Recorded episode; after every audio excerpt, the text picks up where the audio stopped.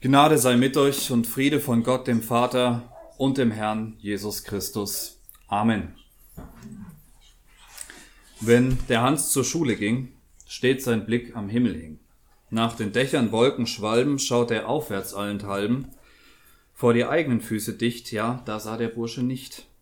Also, dass ein jeder ruft, seht den Hans, guck in die Luft, ganz genau. So lautet die erste Strophe von Heinrich Hoffmanns Hans guck in die Luft einem Gedicht aus seinem Strubbelpeter von 1844. Aber das, was hier auf amüsante und komische Art angeprangert wird, scheint auch ein Problem von uns Christen des 21. Jahrhunderts zu sein. Die einen sehen über alles hinweg, sie ignorieren Missstände, alle Warnungen, ja sogar Sünden, die sich unbeliebsam und ungemütlich in die Alltagsroutine hereindrängen.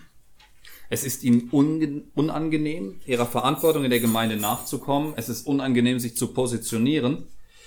Sie wollen sich nicht gern gegen etwas stellen. Sie wollen den Schein wahren und hoffen, die Situation aussitzen zu können. Vielleicht wird es ja irgendwann besser. Lieber nicht mit Kanonen auf Spatzen schießen. Lieber den unwirklichen Frieden wahren. Bloß nichts kaputt machen. Andere nehmen die Missstände zwar irgendwie wahr, warten dann aber lieber auf ein Eingreifen Gottes, bleiben untätig. Vielleicht hauen sie mal im Hinterzimmer eines Hauskreises mit der Faust auf die Bibel. Man könnte, man müsste, man sollte, aber sie bleiben passiv. Sie sind vielleicht unsicher. Manche resignieren. Es geht doch sowieso alles den Bach runter. Es muss doch der Abfall kommen. Die ganze Welt liegt im Argen. Herr, tu du doch was und sie treten nie ernsthaft in Erscheinung. Es bleibt bei der Resignation, bei einer geistlich verbrämten, fatalistischen Einstellung. Man lässt den Dingen ihren Lauf, man bleibt untätig. Und ich denke, so fremd sind uns beide Haltungen nicht. Es ist unangenehm, der Spielverderber zu sein. Es ist schlimm, wenn die Einheit gestört wird. Wir wollen nicht diejenigen sein, die als ewige Miesepeter und Spalter verschrien werden. Wir wollen nicht der Anlass für Diskussionen und Tratsch sein. Wir wollen unsere Mitchristen doch gewinnen, nicht verlieren. Wir möchten unseren Alltag mit ihnen verbringen. Wir möchten weiterhin gemeinsam auf gute alte Zeiten zurückblicken, auf tolle Freizeiten, Projekte, gemeinsam organisiertes und durchgestandenes. Wir wollen die alten Anekdoten mit Heiterkeit und Freude berichten. Wir wollen alte Haudegen sein und nicht jedes Mal schlucken müssen, wenn wir daran denken, wer unseren geistlichen Weg alles nicht mehr kreuzt. Ja, wir möchten im Alter einmal als liebevolle und angenehme Christen angesehen werden, geschätzt bei Christen und Heiden gleichermaßen.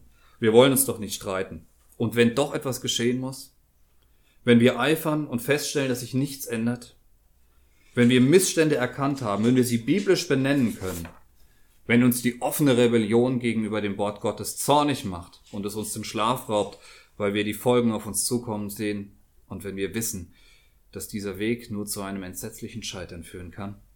Und dann fragen wir uns, warum Gott nichts tut. Er kann doch alles. Wir sind die Opfer.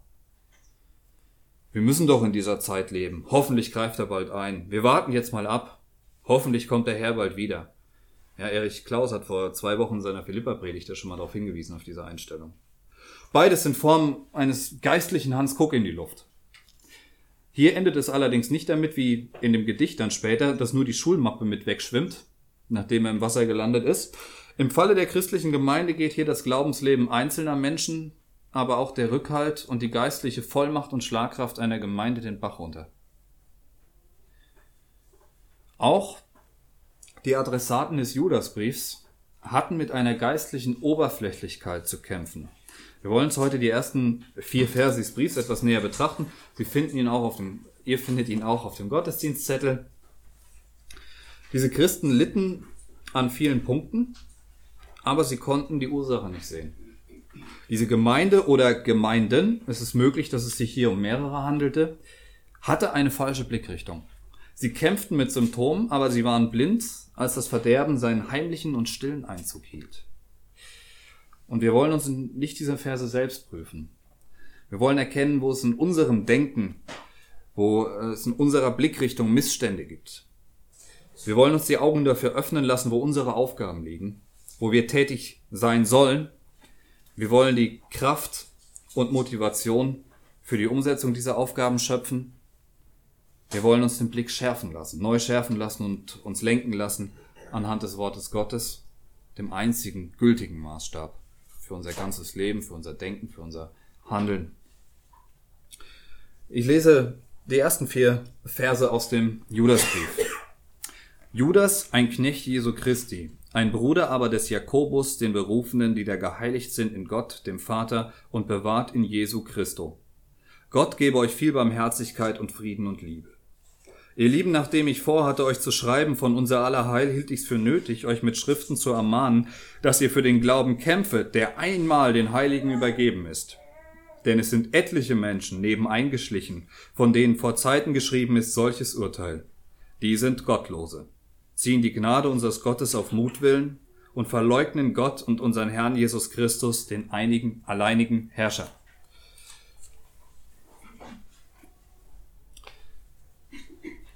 Herr, tue meine Lippen auf, dass mein Mund deinen Ruhm verkündige. Amen. Judas ist der Halbbruder Jesu und Bruder des Jakobus und Joses. Von äh, Jakobus stammt auch der gleichnamige Brief im Neuen Testament. Und Judas hat diesen Brief vermutlich zwischen 68 und 70 nach Christus geschrieben.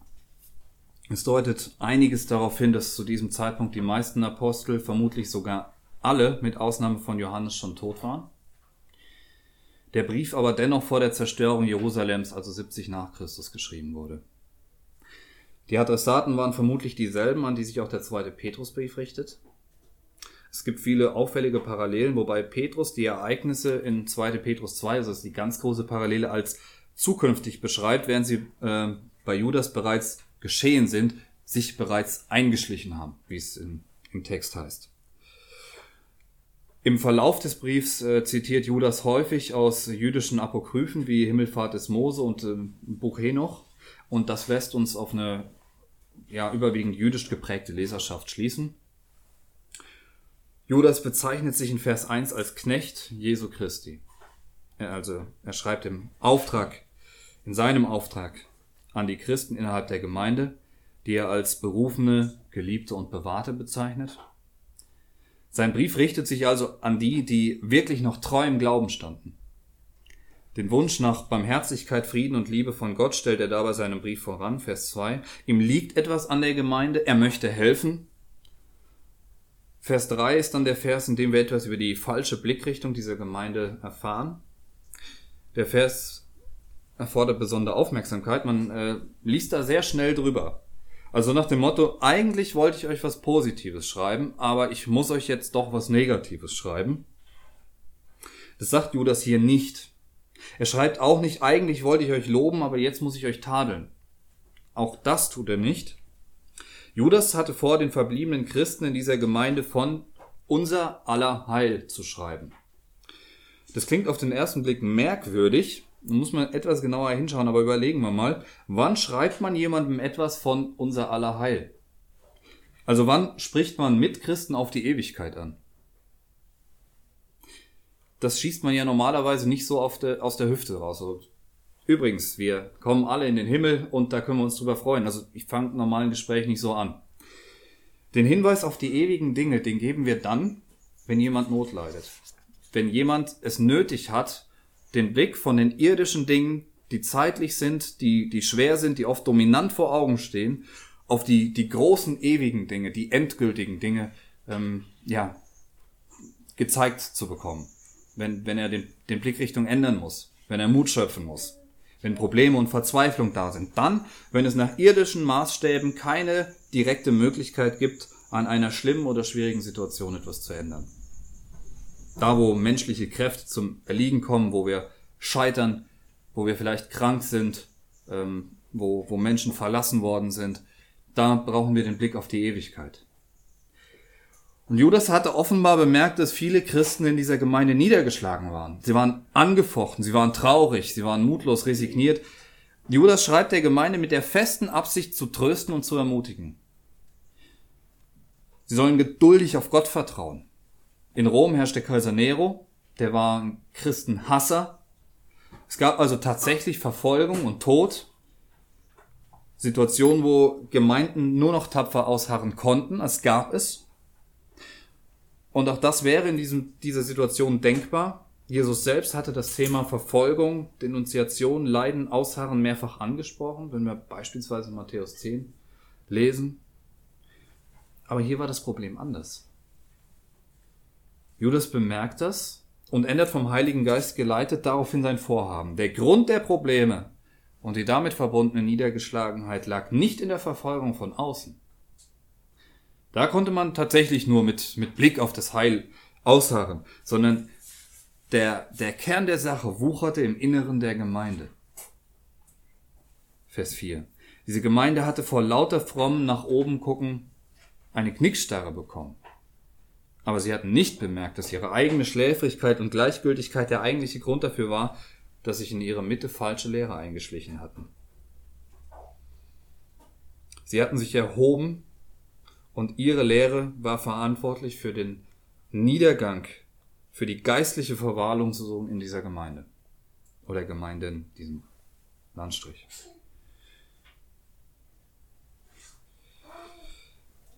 Es ging hier um Dinge, die sie selbst in Angriff nehmen konnten. Und Judas befördert die, die Christen, an die er schreibt, hier vom Opfer zum Täter. Er ermutigt sie wieder zu handeln. Er mahnt sie, endlich wieder für den Glauben zu kämpfen. Jetzt ist nicht der Moment zu resignieren und aufzugeben. Es ist nicht die Zeit für Selbstgerechtigkeit oder Selbstmitleid. Es ist Zeit zur Tat. Handelt, bis ich wiederkomme, hat unser Herr gesagt. Der Brief beginnt mit dem Absender, ich habe es kurz gesagt, Judas, ein Knecht Jesu Christi und Bruder des Jakobus. Vers 1. Judas selbst stellt sich in Vers 1 nicht als Bruder Jesu Christi vor, sondern als sein Knecht. Die Verwandtschaft gibt er nur in Bezug auf Jakobus an. Damit zeigt er deutlich, dass das Unterstellungsverhältnis, in dem er sich gegenüber Jesus befindet, nicht, nicht irgendwie kumpelhaft ist. Das griechische Wort Doulos, das Judas hier verwendet, bedeutet eigentlich Sklave. Vielleicht kennt der eine oder andere das, das Buch Sklave Christi von John MacArthur. Ich empfehle das mal sehr zur Lektüre. Judas stellt am Anfang seines Briefes ganz klar, dass er hier nicht eigenmächtig irgendwas schreibt, auch nicht, dass er seine Ansichten oder Meinungen kundtut oder nützliche Ratschläge. Er ist Sklave Jesu Christi und das bedeutet, dass er ausschließlich innerhalb seines Auftrages redet. Er verkündigt das Wort Gottes. Er hat eine Botschaft, die verbindlich ist, der man Folge leisten muss. Und das ist der erste Punkt auch für heute, den wir festhalten wollen. Der Auftrag kommt von Gott. Punkt eins: der Auftrag kommt von Gott. Die Autorität, die hinter dem Judasbrief steht, ist der lebendige Gott selbst. Das, was Judas hier in Anspruch nimmt, gilt als Verantwortung aber auch jedem anderen, der eine Lehrfunktion wahrnimmt. In 1. Petrus 4, Vers 11 heißt es, dass wir Predigt es als Wort Gottes reden soll. Das heißt nicht, dass wir mit geschlossenen Augen blind allem glauben sollen, äh, was hier gepredigt wird. Bitte tut das nicht sondern äh, alles anhand der Heiligen Schrift überprüfen und das Gute dann behalten. Es geht vielmehr um die Haltung, mit der gelehrt wird. Wer eine Predigt vorbereitet, muss sich im Klaren darüber sein, dass er das verkündigt, was Gott sagt. Dass er das den Leuten näher bringt, was dem Wort Gottes entspricht. Es geht hier nicht darum, was ich gerne hätte oder was mir jetzt beim Lesen des Textes eingefallen wäre, irgendwelche Stichwörter, die da mal aufgeleuchtet haben, sondern darum, was Gott sagt. Einer der großen Missstände der heutigen Tage ist, dass nur noch sehr wenige Menschen wirklich Gottes Wort verkündigen. Und dadurch werden Christen und ganze Gemeinden völlig orientierungslos. An was kann man sich denn noch halten, wenn es keinen mehr gibt, der verbindlich sagen kann, was Gott lehrt und wie das umgesetzt werden kann? Und da, wo nicht die Bibel der Maßstab für alles ist, regieren schnell die Ellenbogen. Wo es keine verbindliche, absolute Wahrheit gibt, setzt sich immer der durch, der die meisten auf seiner Seite hat oder der das lehrt, was die meisten gerne hören wollen, das wonach die Ohren jucken. Das Wort Gottes bewahrt uns letztendlich vor Spaltung, vor Despotismus. Es allein zeigt uns, wo wir uns tatsächlich distanzieren müssen, aber es hält die echte Einheit der Christen. Paulus ermahnt uns in 2 Timotheus 2, Vers 15, dass er, dass wir als tüchtige Arbeiter am Wort Gottes uns erweisen sollen. Das Wort richtig teilen oder man kann auch übersetzen schneiden. Wir müssen Gott selbst reden lassen. Der Auftrag kommt von Gott. Daher ist es auch nicht egal, in welche Gemeinde wir besuchen. Also heute in, in Bielefeld die BEG-Zweigstelle und morgen Willow Creek in Hannover, das geht nicht. Es ist nicht egal, wer predigen darf, wer nicht. Ihr Bielefelder wisst es. Es kommt ja nicht von ungefähr, dass wir uns heute hier treffen, dass ihr euch als, als Außenstelle von Hannover zusammengefunden habt. Es ist das Wort Gottes, das wirken muss. Und jede Gemeindeleitung ist vor Gott verantwortlich, peinlich darauf zu achten, dass sich keine falschen Einflüsse in die Gemeinde einschleichen können, so wie es passiert ist hier. Diese Verantwortung nimmt ihn keiner ab. Diese Verantwortung nimmt auch uns keiner ab, auch wenn wir nicht Gemeindeleitung sind. Aber wir haben hier einen Aufgabenbereich, einen Verantwortungsbereich. Ich bin hier nicht von Hannover eingeladen worden. Also wenn ich hier gleich das komplett verreiße, dann müsste David mal anrufen. Wir sind dem Auftrag Gottes verpflichtet. Das ist ganz wichtig. Und 1. Timotheus 5, Vers 22 macht deutlich, dass wir uns fremder Sünden teilhaftig machen, wenn wir Menschen Autorität übertragen und sie dieser nicht nachkommen. Das geht mit auf das Konto derer, die die Menschen eingesetzt haben.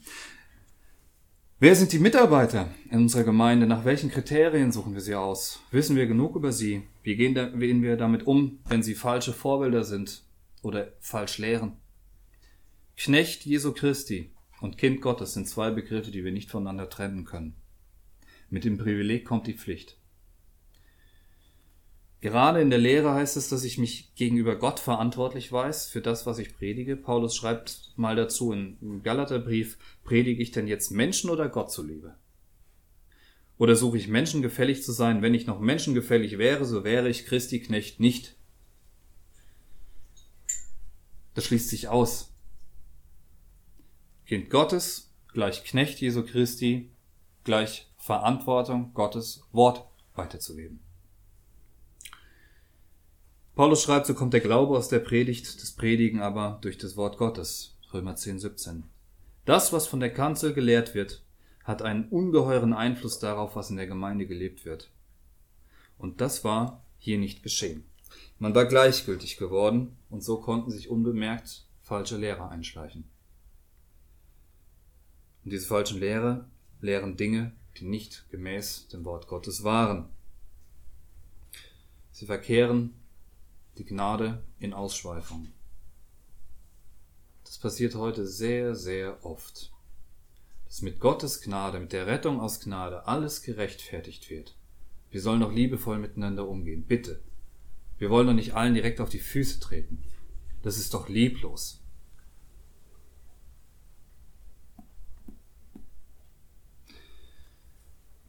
Wir müssen's. Der Auftrag kommt von Gott. Was wir nicht übersehen dürfen, ist, dass Judas an Geliebte Gottes und Bewahrte für Jesus Christus schreibt. In Offenbarung sagt, in der Offenbarung sagt Jesus, Kapitel 3, Vers 17, im Sendschreiben an Laodicea, also in der Gemeinde, wo alles drunter und drüber ging, wen ich lieb habe, die strafe und züchtige ich. Und das ist auch der zweite Punkt, das dürfen wir nämlich nicht dabei vergessen, sonst hätte Judas wahrscheinlich gar nicht geschrieben. Der Antrieb ist die Liebe. Also der erste Punkt war, der Auftrag kommt von Gott. Zweiter Punkt, der Antrieb ist die Liebe.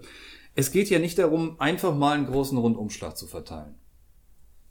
Es ist Gottes Gericht, wenn er nicht mehr ermahnt, straft und züchtigt. Ja, lesen wir im Römerbrief, Kapitel 1, ähm, Vers 24. Einfach mal schauen, Gott hat sie dahin gegeben. Das ist Gericht. Und solange wir Ermahnung noch bekommen, dürfen wir uns auch als Kinder Gottes wissen. Auch das Hinweisen auf Missstände ist ein Kennzeichen von Liebe.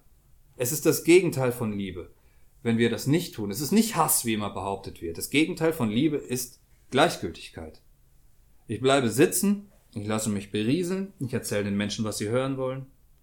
Wer so lebt, wird mit keinem Menschen Schwierigkeit bekommen. Wir sind immer angenehme Gesprächspartner. Es ist immer schön, wenn man auch den, den Gegenüber mal hören kann, was er so für Meinung hat, das ist klasse, aber er reiht sich immer daneben ein.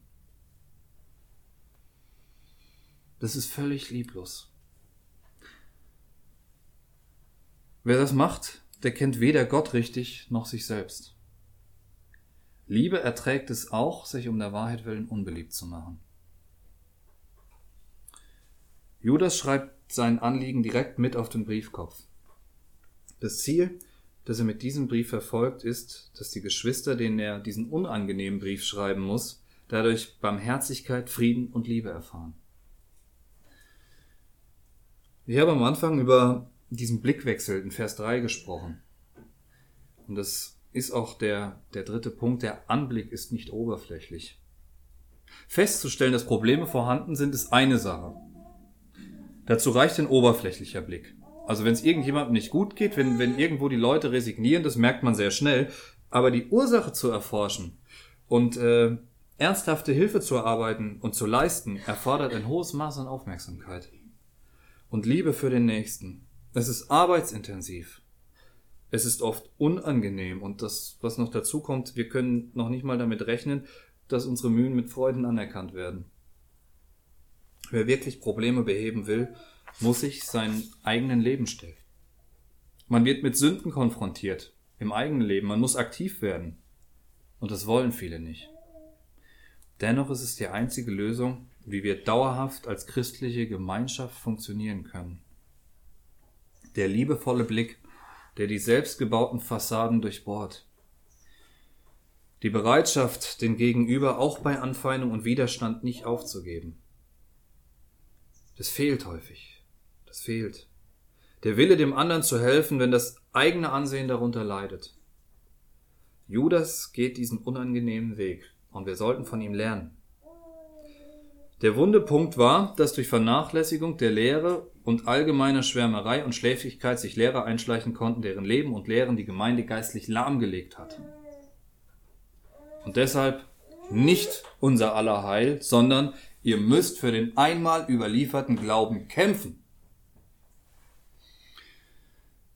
Gilbert Keith Chesterton, der Autor von Pater Brown und äh, auch Vorbild von C.S. Lewis, hat einmal gesagt, Toleranz ist die Tugend des Mannes, der keine Überzeugungen hat.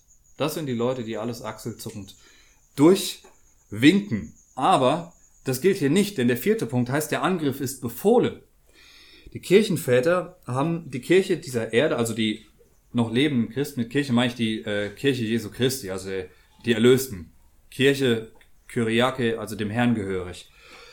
Ähm, haben die, die noch lebenden Christen als Ecclesia Militans bezeichnet, die kämpfende Kirche. Und die Christen, die schon im Himmel bei Christus sind, Ecclesia Triumphans, die triumphierende Kirche.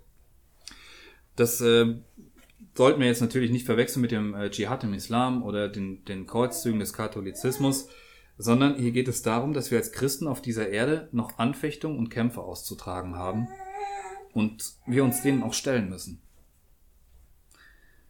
Es ist interessant, dass, äh, dass wir häufig nach Harmonie suchen, aber äh, dann tolle Biografien lesen von, von großen Leuten wie Luther, wie Spurgeon. Wenn die alle nach Harmonie gesucht hätten, wüssten wir heute gar nicht, dass die mehr gegeben hätte. Das ist interessant. Also die Leute, die uns heute noch als Vorbilder, als die Großen vor Augen stehen, das sind alles Leute, die sich diesen Kämpfen gestellt haben. Paulus selbst hat oft Bilder aus Sport oder Militär gebraucht, um den Kampf, den wir als Christen täglich führen müssen, darzustellen. Man denke hierbei jetzt nur mal an die geistliche Waffenrüstung. Epheser 6.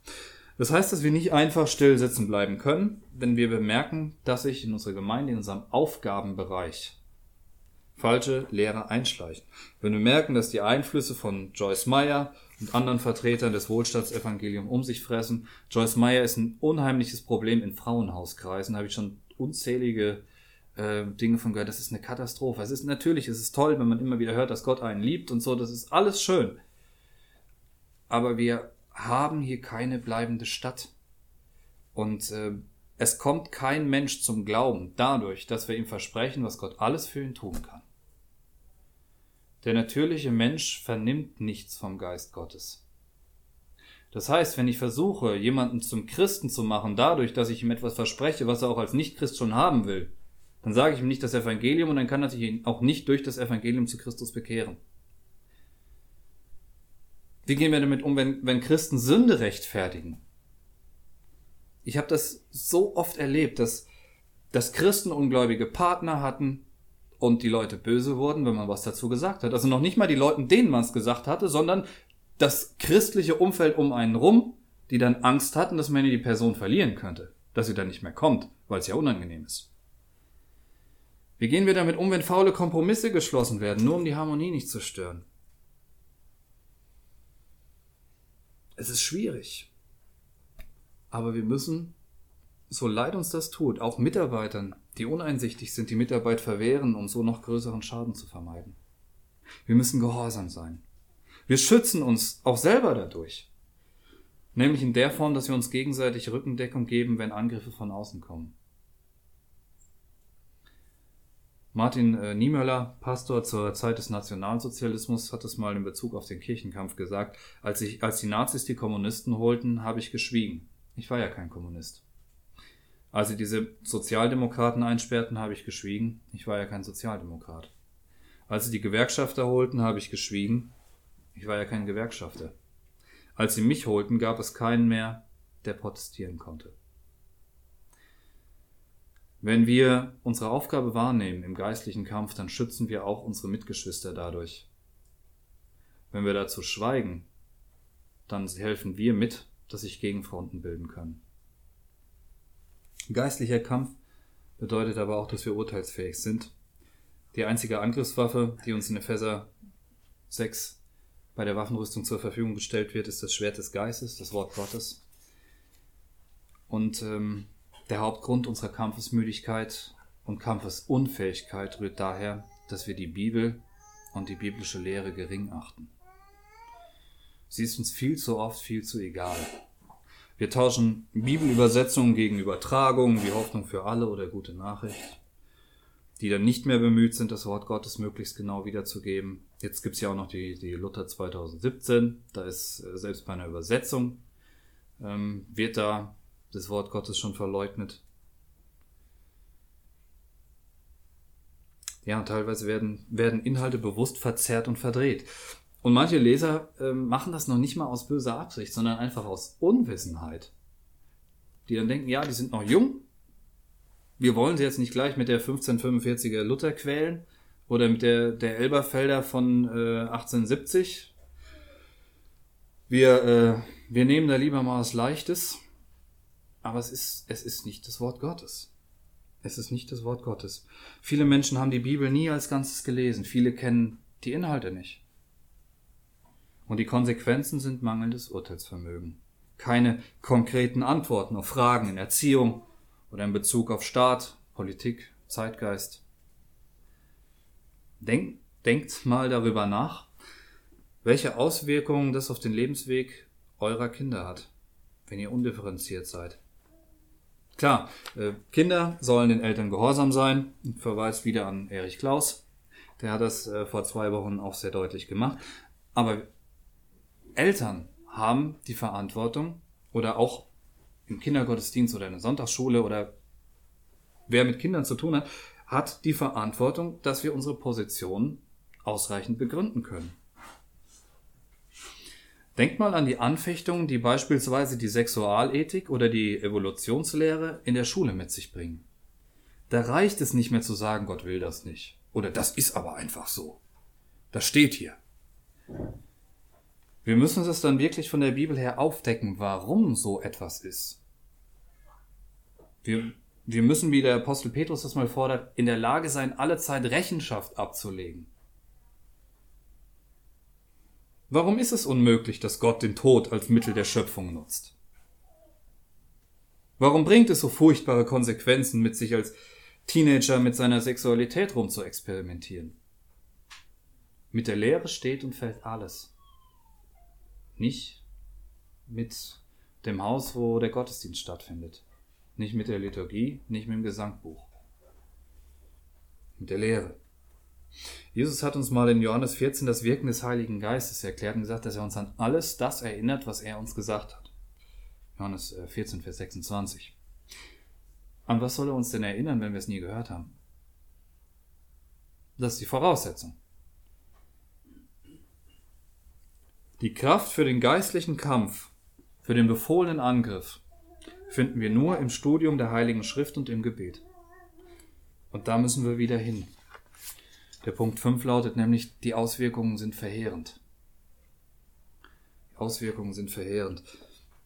Die falschen Lehrer zeichneten sich dadurch aus, dass sie Sünde verharmlosten. Ich habe das vorhin schon mal gesagt und die Gnade Gottes gegen seine Heiligkeit und Gerechtigkeit ausspielten. Wenn ihr den Judasbrief weiterliest, dann, dann äh, werdet ihr das noch lesen, ist dann von Träumern die Rede, die ihr Fleisch beflecken und es, es wird wirklich in, in ganz deutlichen Bildern gemalt, was diese Leute tun. Und ihr kennt diese Aussagen alle, dieses wir sind doch alle Sünder, die Gnade ist doch größer als die Sünde, Gott ist doch ein Gott der Liebe, Gott will doch nicht, dass sein Kind sich mit unerfüllten Sehnsüchten quält, Joyce Meyer. Christus lehrte das Dreifachgebot der Liebe, also ich muss ja bei mir erstmal selbst anfangen, bevor ich andere überhaupt lieben kann wie mich selbst. Wir haben das alles schon gehört. Eine verfälschte Lehre von der Gnade Gottes, um den eigenen Lebensstil zu rechtfertigen. Wenn ich andere nicht kritisiere, kann ich auch erwarten, dass ein anderer mich nicht kritisiert. Das nennt sich Postmoderne. Pluralismus.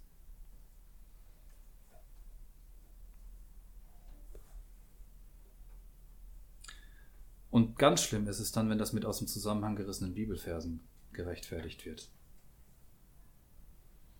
Das sind ja alles Dinge, wenn man so einen Halbsatz mal nimmt oder meinetwegen auch einen ganzen Vers, wenn man da nicht guckt, in welchem Kontext der geschrieben worden ist, dann kommt das Ergebnis, ist ein ganz anderes. Und die Konsequenzen? Zerrüttete und gescheiterte Ehen, Promiskuität bei Singles, mangelnde Opferbereitschaft, wachsender Egoismus, Familienkriege, Gemeindespaltung aufgrund von mangelnder Bereitschaft, sich unterzuordnen, verfälschte halbe Evangeliumsverkündigung, ich habe das vorhin schon mal gesagt, und somit provozierte Scheinbekehrung von Menschen, die zwar den Heiland, aber nicht den Herrn haben wollen. Das ist ganz furchtbar. Es ist besser für die Leute, die haben das Evangelium nie gehört, als dass sie sich zu einem falschen Evangelium bekehren. Weil dann denken sie, sie wären Christen und sind es nicht. Es wird Abtreibung gerechtfertigt. Es werden Notlügen, Steuerhinterziehung, alles Mögliche gerechtfertigt. Die Liste ist endlos. Und wenn wir das sehen und schweigen, dann versündigen wir uns an unserem Herrn und an denen, die durch unser Schweigen ins Verderben rennen. Bei so viel Kampf und Konsequenzen kann einem Angst und Bange werden. Es ist ein ganz, ganz unangenehmer Text, wenn man den liest, weil, weil er einen so, so, einen, so einen gleißend hellen Spiegel einfach vor Augen führt. Wir wollen doch alle unsere Ruhe. Wir sind doch froh, wenn, wenn wir einfach mal durchatmen können, wenn es nicht dauernd immer nur gegen irgendwas geht. Der letzte Punkt für heute Abend heißt, der Anker ist Christus. Der Anker ist Christus. Schauen wir nochmal in Vers 4. Wen verleugnen die Irrlehrer denn? Unseren alleinigen Herrscher und Herrn Jesus Christus. Christus ist der Herr. Er ist Herrscher. Er hat alles in seiner Hand. Ihm gleitet niemals etwas auf den Finger, aus den Fingern. Was ist denn dann dominant? Die fatale Gemeindesituation? Der scheinbar aussichtslose Kampf gegen falsche Lehren? Das eigene Unvermögen? Die ohnmächtige Wut über den geistlichen Niedergang? Was hat unser Herr gesagt? Ohne mich könnt ihr nichts tun. Johannes 15. Wer hat denn die Welt besiegt? Wer bringt uns denn bis ans Ziel? Christus. Unser Herr, der Herr aller Herren und König aller Könige. Inmitten der Bedrohung, Forderung, inmitten der Befehle steht dieser Halbsatz wie ein Anker. Jesus Christus, er kann uns vor dem Straucheln bewahren und kann uns voller tiefer und unermesslicher Freude vor das Angesicht seiner Herrlichkeit bringen. Das schreibt Judas später, ganz am Ende des Briefs. Der, der, Brief, der spitzt sich noch zu. Das wird noch deutlich unangenehmer, aber am Schluss steht dieser strahlende Satz oben drüber. In all diesen Wirren und Ängsten dieser Zeit ist er der Anker und Fels für die, die sich treu zu ihm halten. Er kann uns bewahren. Und deshalb dürfen wir auch freudig alles anvertrauen, was uns so viel Angst und Not bereitet und was uns so groß und übermächtig erscheint. Er will uns hindurchtragen. Und er will uns auch die Situation aus seinen Augen sehen lassen. Er hat die Welt schon besiegt. Er hat es vollbracht. Ihm ist gegeben alle Gewalt im Himmel und auf Erden. Wir kommen zum Schluss Ihr Lieben, als frisch gebackene Außenstelle der BEG Hannover seid ihr einen wichtigen Schritt aus den gemütlichen und gemachten Nestern in die Unbequemlichkeit der Nachfolge gegangen. Es war der erste Schritt.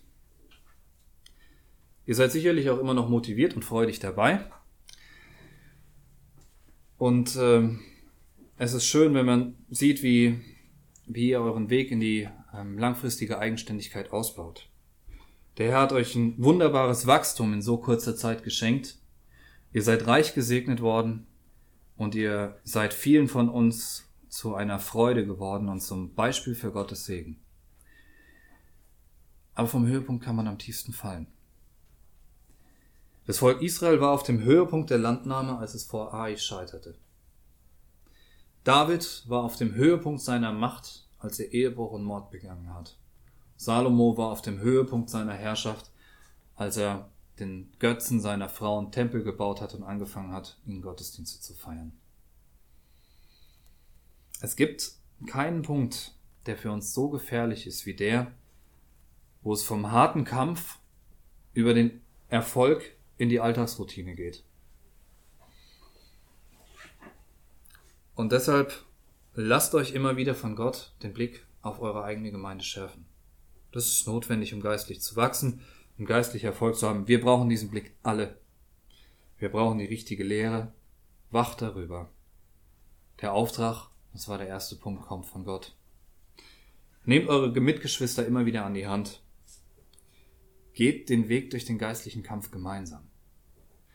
Stärkt sie, wenn sie straucheln. Lasst die aufrichtige Liebe euren Antrieb sein. Das war der zweite Punkt. Der Antrieb ist die Liebe. Und verteilt nicht einfach billige Trostpflaster. Manche Sorgen und Probleme haben Ursachen, die tiefer liegen, als sie beim ersten flüchtigen Blick scheinen. Nehmt euch Zeit für die Geschwister. Schaut sorgfältig hin. Lasst euch die Bereitschaft des Herrenbruders, sich lenken zu lassen, ein Vorbild sein. Sein Anblick war nicht oberflächlich. Das war der dritte Punkt. Wir können uns nicht darauf ausruhen, dass wir mit unseren Außenstellen in faulen Kompromissen entflohen sind. Solange wir auf Erden sind, werden wir immer wieder Anfechtungen und Anfeindungen erdulden müssen. Der Apostel Paulus schreibt mal, alle, die Gott selig leben wollen, in Christus Jesus müssen Verfolgung leiden. 2. Timotheus 3, Vers 12. Wir sind dazu berufen, den einmal überlieferten Glauben kämpferisch zu verteidigen. Der Angriff ist befohlen. Das war der vierte Punkt. Unser Wunsch nach Harmonie will das natürlich gerne verdrängen. Wir wollen nicht Spalter sein, wir wollen nicht Fundamentalisten sein, wir wollen nicht die ewig gestrigen miese Peter sein, wir wollen nicht die Leute sein, die ein total komisches Weltbild haben. Wir möchten gern positiv im Gedächtnis bleiben, aber der nüchterne Blick auf die Konsequenzen von diesen geistlichen Kompromissen zeigt, der zeigt uns immer wieder die Dringlichkeit, dass wir uns dieser Aufgabe auch stellen. Die Auswirkungen sind verheerend, war der fünfte Punkt. Wie viele Biografien sind gescheitert, weil Christen es versäumt haben, in den sauren Apfel zu beißen und ihren Mitmenschen Gottes Maßstab aufzuzeigen und sie zurechtzuweisen. Wie viele Christen sind mit ungläubigen Partnern geistlich völlig unbrauchbar geworden? Wie viele uneheliche Kinder, wie viele Scheidungen hat es gegeben, weil Christen sich nicht unbeliebt machen wollten? Und noch schlimmer, wie viele Menschen gehen durch unsere Furchtsamkeit verloren? Aber, und das wollen wir auch am Ende stehen lassen, bei allem, was so unangenehm, auch so unheimlich ist, dürfen wir dennoch wissen, dass wir an der Hand unseres Herrn geborgen sind, an der Hand Jesu Christi. Wir gehen an unseres Meisters Hand und unser Herr geht mit. Punkt 6 war, der Anker ist Christus. Amen.